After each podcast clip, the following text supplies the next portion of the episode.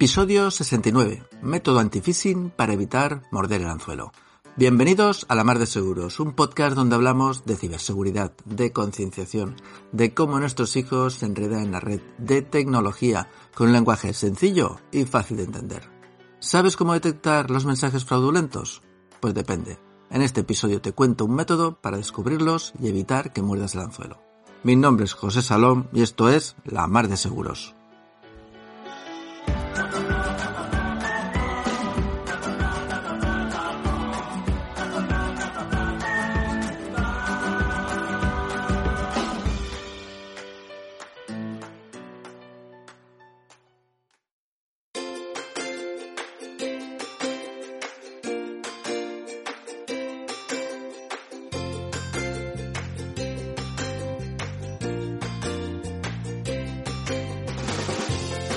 Bueno, bienvenidos a este nuevo episodio de La Mar de Seguros, el número 69 ya. Hoy vamos a hablar del phishing, de los mensajes fraudulentos. Y bueno, vamos a aprender un poco cómo, pues cómo detectarlos, cómo no caer en la trampa, cómo no morder el anzuelo. Y vamos a aprender porque al final necesitamos esa formación y esa concienciación todas las personas para, pues para quitar el cliché ese de que la persona es la voz más débil de la cadena, que muchas veces lo es por eso, por falta de formación y concienciación. Pero también puede ser el método o el mejor cortafuegos de ciberseguridad. Piensa que por mucha tecnología que pongamos, antivirus, cortafuegos y las personas también formadas, al final la ciberseguridad cae ¿vale? Porque las personas siempre van a tener que tener acceso a la información para trabajar con ella, con lo cual es por donde nos entran, ¿vale? Por donde el vector de ataque.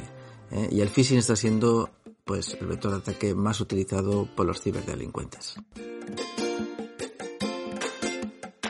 Y aquí la ciberseguridad hacemos entre todos, así que vamos a aprender. ¿eh? Esto también nos interesa a nosotros tanto a nivel laboral, a nivel personal. Todos utilizamos móviles, nuestros hijos, nosotros, ¿eh? y vamos a ver cómo podemos detectar estos mensajes fraudulentos. Y vamos a utilizar, pues, vamos a aprenderlo utilizando un método que se llama depende. Que, bueno, lo he inventado yo, pero bueno, es para simplemente diferenciar tres fases que utilizamos en el método. Cada una, pues, es una sílaba de la palabra depende. La primera, pues, significa detectar, ¿vale? Que nos salte la señal de alarma. Veremos cómo hacerlo. Luego la segunda sílaba viene de pensar, de que pasemos del cerebro emocional al cerebro racional, haciéndonos algunas preguntas interesantes. Y finalmente la última sílaba significa descubrir, o sea, verificar si realmente ese mensaje es fraudulento y veremos cómo hacerlo. Así que bueno, Espero que este simple método de tres sílabas, de tres fases, te sirva para detectar y no morder el anzuelo.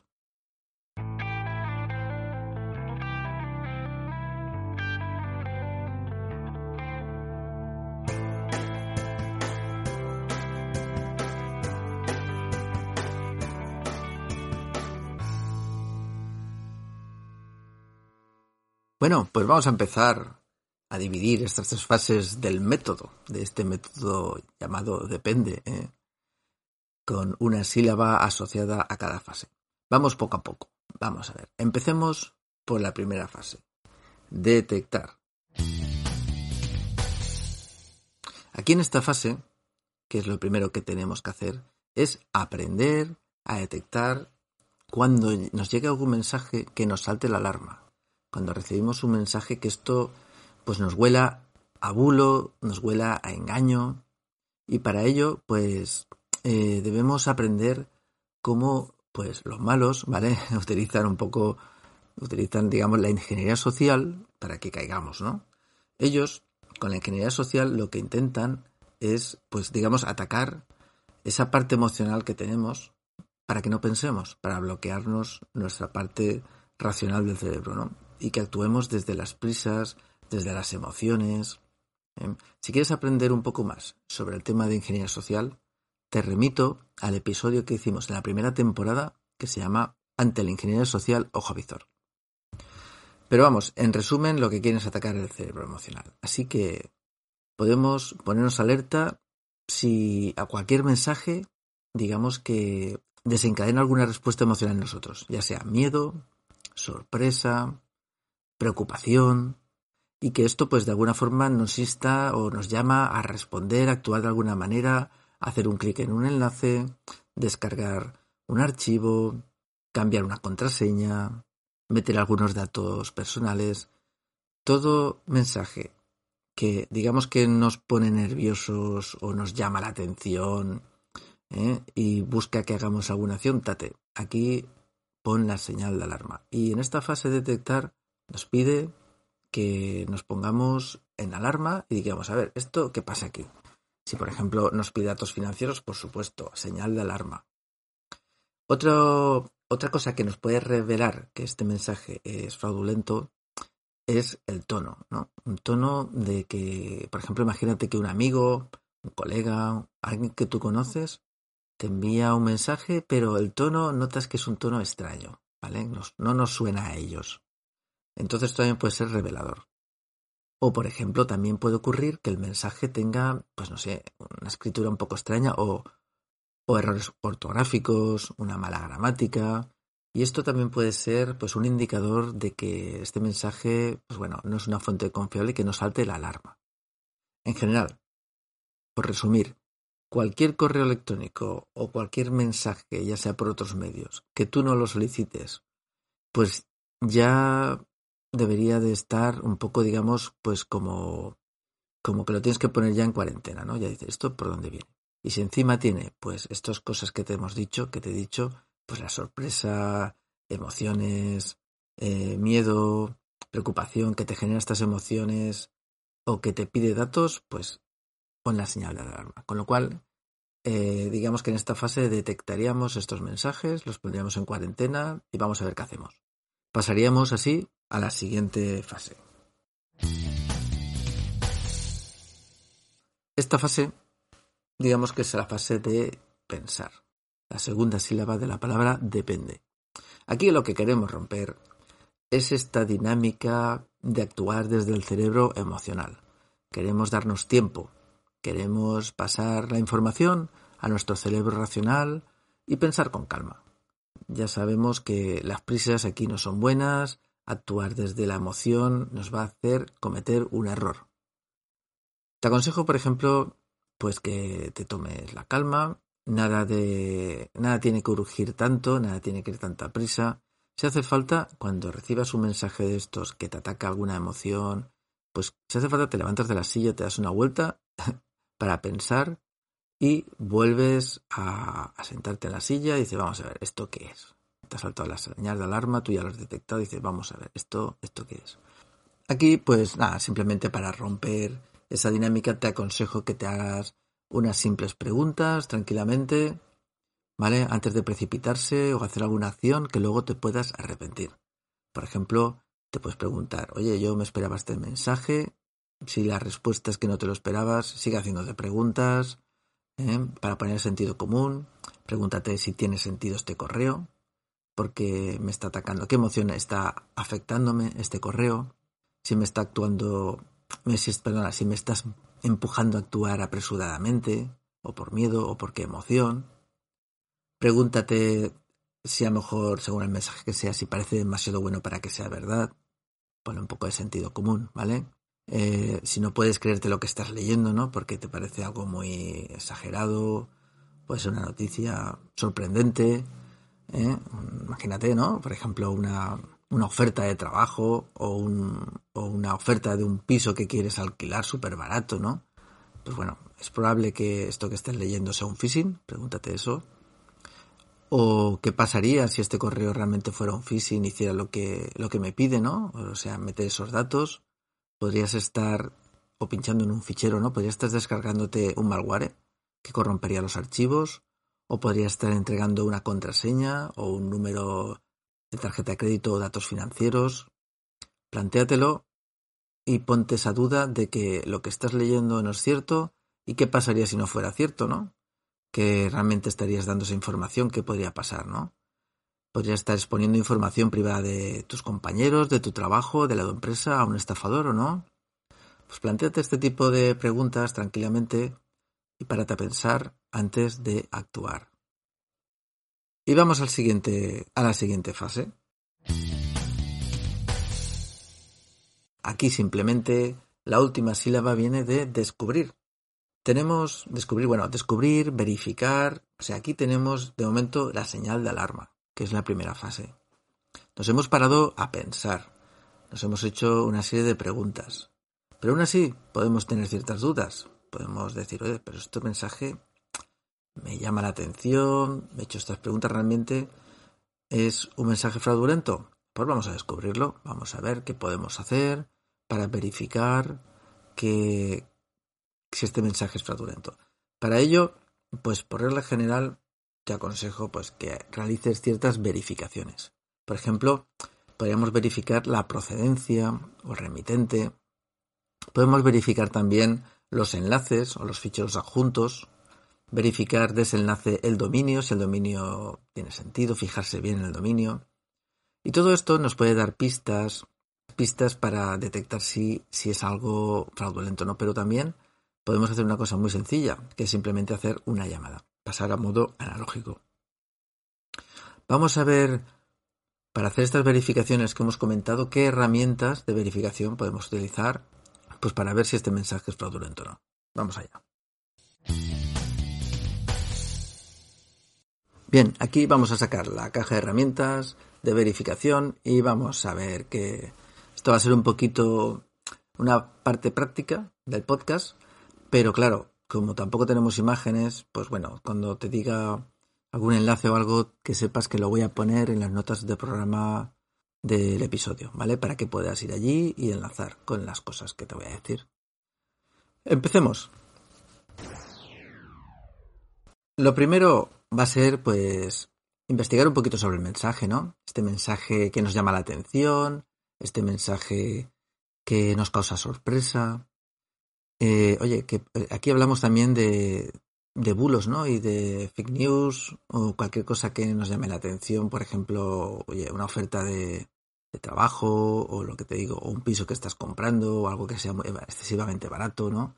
Pues bueno, vamos a investigar un poquito y tenemos ciertas fuentes, ciertas páginas web que nos pueden ayudar a ello. Por ejemplo, podemos ir a, por ejemplo, para el tema de bulos o fake news, pues a maldita.es o a Neutral, que normalmente hace una recopilación de mensajes fraudulentos, de bulos, que fácilmente pues podemos, a lo mejor copiando el asunto del mensaje, es fácil que detectemos pues este tipo de, mensajes que estén ya clasificados ahí. También podemos ir a las páginas de INCIBE, a las páginas de CCNCER o de cualquier otro CER, donde realizan avisos sobre pues ataques de phishing, pues campañas de ataques de phishing sobre Hacienda, sobre la seguridad social, sobre correos, que van apareciendo y las van poniendo ahí y es fácilmente que ahí las encontremos y sea pues fácilmente detectable, ¿vale? También te recomiendo pues que estés informado sobre noticias de fraudes, sobre temas de ciberseguridad en cualquier página de noticias. Y bueno, pues eh, luego puedes utilizar otros métodos. Por ejemplo, imagínate que hay una foto que da algún mensaje que te parece, pues eso, te huele a bulo, ¿no? O te huele a engaño. Pues puedes verificar las fotos con una búsqueda inversa en Google que lo que haces es, en vez de buscar en el navegador con el texto, lo que haces es, ahí a la derecha de la cajetín tienes, igual que tienes un micro para buscar audios, puedes buscar una canción, por ejemplo, te pones a cantar si cantas bien, pues también tienes una pequeña cámara que te permite subir esa foto, por ejemplo, imagínate un piso que te parece excesivamente barato y a lo mejor lo subes y resulta que te encuentras que ese piso está en otros sitios, en otras páginas, pues a lo mejor más caros y lo que han hecho ha sido descargarse ese piso para hacer una pues una promoción trampa de una casa que venden o que alquilan y es una mentira.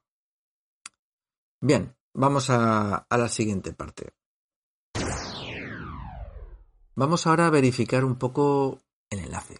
El enlace es muy importante porque normalmente con este enlace es donde te llevan pues algún malware o algún sitio donde, donde te llevan una página fraudulenta que quieren recoger datos tuyos. Aquí te aviso que para ver el enlace podemos tener ciertos problemas que utilizan. Por ejemplo, en el PC es más fácil verlo, el enlace, porque te pones encima el ratón sin pinchar y te aparece el enlace que puedes a lo mejor copiarlo y analizarlo bien. Y en el móvil muchas veces no se ve. Entonces tienes que apretar un rato encima del enlace sin poner un rato para que te aparezca el enlace completo y poder verlo. Otro problema que podemos tener con el enlace es que se utilicen URLs o enlaces acortados. Entonces hay algunas páginas, como por ejemplo urlx.org, que lo que te permite es poner ese enlace acortado y expandirlo a lo que es el enlace original. ¿Para qué? Pues para ver bien el dominio y para poder analizarlo si realmente ese enlace es real o es fraudulento. Bien, una vez tenemos el enlace, aquí es muy importante fijarse pues en el dominio, sobre todo, por ejemplo, fíjate en la repetición de caracteres, por ejemplo, Google con tres O's. Para esto, claro, aquí tenemos que ir con calma, tenemos que haber pasado a la fase de, pensar, ¿no? Y mirarlo con calma eh, y analizarlo con calma para no caer, porque cuando caes es cuando tienes prisa, emoción, pinchas y no te fijas que ahí no ponía Google, sino Google, ¿vale? O, por ejemplo, fíjate bien en intercambio de ciertas letras que suelen llevar a confusión. Por ejemplo, muchas veces se pone una L en vez de un 1, un 1 en lugar de una L, o cambian una O por un 0. Y realmente, pues lo que hacen es que a la vista te parezca que el dominio es correcto, pero realmente es un dominio que han hecho nuevo.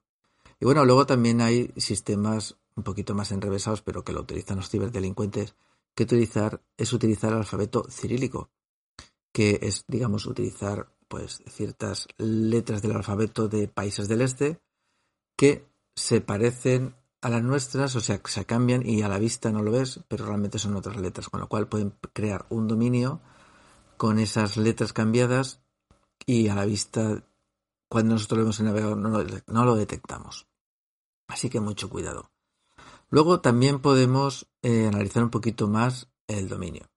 Podemos utilizar una herramienta que se llama Whois, que nos permite comprobar ese dominio, quién lo creó y cuándo lo crearon. Aquí, por ejemplo, una cosa que canta mucho es si te viene un dominio, imagínate, de una empresa que está buscando trabajo, bueno, perdón, si está buscando trabajadores, ¿vale? Para esta empresa de alta reputación y tal, y ves que el dominio se ha creado hace un mes, pues como que, que la cosa huele mal, ¿no? ¿eh? Normalmente la empresa tendrá pues varios años de vida por lo menos. Pues bueno, eh, una de las cosas que puedes ver con Juiz, ya verás, te voy a poner el enlace del programa, pues un enlace donde puedes hacer estas comprobaciones, pones el dominio, te aparecerá pues los datos, pues por lo menos verás esta, esta, comprobar esta fecha de creación. Y bueno, ¿qué podemos más mirar que en el dominio? Pues bien, enlace. Pues mira, podemos coger y también ver si estos dominios están en listas negras. Para esto podemos ir, pues, por ejemplo, a la página de Virus Total, que aparte de analizar pues adjuntos también podemos analizar pues enlaces o dominios o por ejemplo hay otra página que se llama desenmascara.me que también permite analizar si estos dominios están en listas negras. Bueno, pues con esto podemos hacer pues unas comprobaciones de esto del enlace, el dominio, sobre todo fijarnos en los caracteres estos, ¿eh? para no ir con prisas y analizar un poquito el dominio y saber si este dominio es el adecuado. Una cosa importante, independientemente de esto, si te, imagínate, de Apple, ¿no? Porque a lo mejor ves está hecho con carácter cirílico y no lo detectas, pues no vayas pinchando en el enlace. Ves directamente al dominio, a la página web, directamente desde el navegador. Y así no te equivocarás. Con lo cual, Independientemente de que analices el tema del dominio, tú ves la página directamente desde el navegador, sin pinchar, sino escribiendo el dominio. Bien, y una cosa más que puedes revisar en relación al dominio es, fíjate si la comunicación está cifrada. Para ello, fíjate que ponga HTTPS en la dirección del, del enlace o pone el candadito, ¿no? Y eso te indica que está cifrado. Pero además de ver si está cifrado, que puede estar cifrado y ser un, un, mensaje fraudulento igual, pues fíjate porque tiene que tener asociado un certificado. Entonces tú te pones ahí en el navegador, ¿eh? te pones en el candadito y tú con el botón derecho, según el navegador que tengas, pero de alguna forma puedes coger y descargarte información sobre el certificado para ver de quién es ese certificado y cuándo se ha dado de alta. Y eso también te puede dar alguna pista si ese dominio pues, es fraudulento o no es fraudulento. Bien, el siguiente punto a detectar, hemos hablado de el mensaje, hemos hablado de la URL, del dominio, y vamos a hablar ahora también del adjunto. Otra cosa que suelen tener estos mensajes es que a veces pueden llevar un adjunto. Entonces, aquí mucho cuidado con los adjuntos. No te fíes solamente con aquello de que los .exe son los ejecutables y pueden tener un virus, hasta un PDF. Ten en cuenta que un Word también pueden tener algún tipo de virus porque utilizan macros. Con lo cual no te fíes un pelo de los adjuntos y sobre todo de un mensaje que tú no esperas. Vamos, eso mm, de ni de coña. Aquí lo que puedes hacer, pues es, pues si acaso, si quieres investigar, si quieres detectar, pues eh, pasar el antivirus. Pasar el antivirus a ese adjunto. Lo puedes descargar, lo que no puedes es ejecutarlo, mucho cuidadito. Puedes pasar el antivirus, a lo mejor con el botón derecho y ya te sale la opción de pasar el antivirus. O también puedes coger y subirlo a la página web de Virus Total, que lo que hace es pues analizar este fichero en concreto desde un montón de, de antivirus, ¿vale? Y por lo menos te dirá si ese virus está dentro de ese fichero o no, o no hay un virus dentro de ese fichero. Y bueno, el siguiente, la siguiente cosa que podemos hacer es también analizar pues un poco mejor los remitentes, si es un correo electrónico, qué remitentes hay en el correo electrónico. Para ello podemos coger el correo electrónico y analizar la cabecera del correo. Aquí, para hacer esto, lo que tienes que hacer, por ejemplo, si estás en Gmail, puedes ir al correo electrónico y coger la opción de mostrar original. Cuando pongas mostrar original, te aparecerá pues una página con eh, un texto que es eh, todo el texto del correo electrónico, ¿vale? Pero en la parte de arriba es, digamos, lo que es la cabecera. Es una parte que la verás un poco, pues bueno, si no estás acostumbrado a verlo, pues un poco críptica. Pero bueno, aquí lo bueno es que hay una serie de páginas web que te pondré en los enlaces del programa que tú puedes copiar ese texto y de alguna forma pues lo que hace es maquetarte un poco la cabecera con ciertos campos que puedas revisar. Esto es un poquito más avanzado, ¿vale? Pero bueno, aquí digamos que si quisiéramos hacer un resumen de cositas a revisar en la cabecera, pues podríamos revisar el campo from, el remitente, digamos, ¿no? Y prestar atención si la dirección del remitente pues es desconocida o es sospechosa, sobre todo fijándote también en lo que te he dicho antes, en las letras, si hay letras cambiadas, ¿eh? en los dominios de, de ese remitente, también se puede comprobar el campo reply to para asegurarse de que coincide con la dirección del remitente esperada, que muchas veces está modificada y luego tú no lo ves directamente en el correo electrónico, pero aquí en la cabecera lo puedes ver bien y lo puedes comprobar. También eh, conviene comprobar que la dirección de retorno especificada en el campo return path, pues asegurarte de que sea coherente con la dirección del remitente, ¿vale? Y no haya direcciones inusuales o sospechosas. Otra cosa que se puede y es muy interesante revisar son los campos Received. Estos campos, digamos que nos van indicando la ruta que ha seguido ese correo electrónico y los saltos que ha ido pegando, ¿no? Por los diferentes servidores intermedios de correo electrónico. Y también nos pueden hacer detectar algo extraño. Y bueno, luego también hay un campo que se llama Authentication Result, que digamos que podemos obtener información sobre la autenticación de correo electrónico, si, si tenemos detalles sobre SPF de Kim o de Mark que nos indican si ese correo viene de servidores permitidos o autenticados. Bueno, con esto, con todo esto, pues digamos que nos permitiría en esta última fase de descubrir o verificar si ese mensaje es fraudulento o no. Aquí, no lo olvides, eh, muchas veces eh, es tan sencillo. Esto es, pues si quieres investigar, pero a veces utilizando simplemente lo que decimos, el comodín de la llamada, o sea, pasar ante la duda, pasar al modo analógico y llamar, a veces es la forma más sencilla ya de detectar ese mensaje fraudulento. O sea, si tú esperas, si tú no esperas un mensaje de, de un proveedor o de algún compañero y te canta, y has pasado la fase esta de, de detectar lo que te ha, te ha puesto la señal de alarma, eh, has pensado un poco y dices, ¿esto qué pasa? Esto si fuera verdad, no fuera verdad, voy a meter la pata.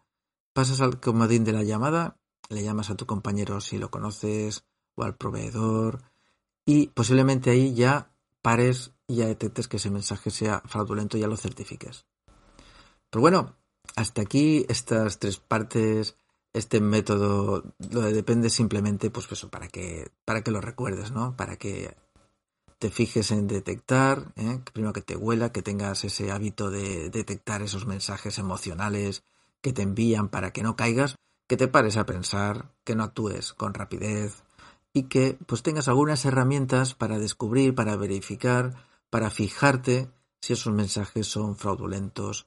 Y con esos tres pasos yo creo que muchos, muchos mensajes somos capaces de pararlos, detectarlos y evitar caer en estas tampas que, que nos van que nos van tendiendo todos los días.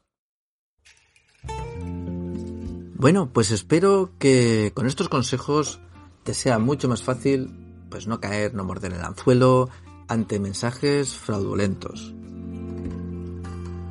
Esto nos ayudará a todos seguro a mejorar nuestra vida digital, porque todos tenemos una vida digital, ¿eh? a nivel laboral, a nivel personal, todos, el que más, el que menos, manejamos móviles, gestionamos datos bancarios, hacemos compras online. Y esto pues nos interesa a todos. Si este método lo quieres reducir al máximo, ¿vale? Fíjate, con que te salten las alarmas ante un mensaje que huela a fraude, te pares un momento y si puedes realices una llamada de comprobación, seguro que ya hemos adelantado mucho. Y nada, pues con esto yo espero que te haya sido interesante, que te haya sido útil, que lo compartas con familiares y amigos.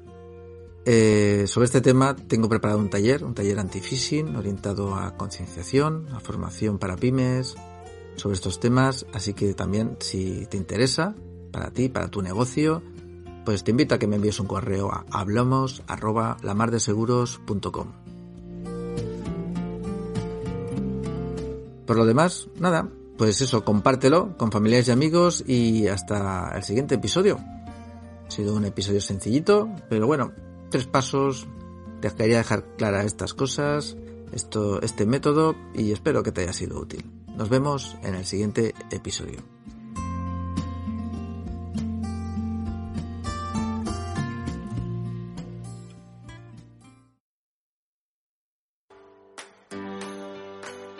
Pues cerramos el episodio y volveremos el 1 de febrero, con más historias que contar, claro que sí.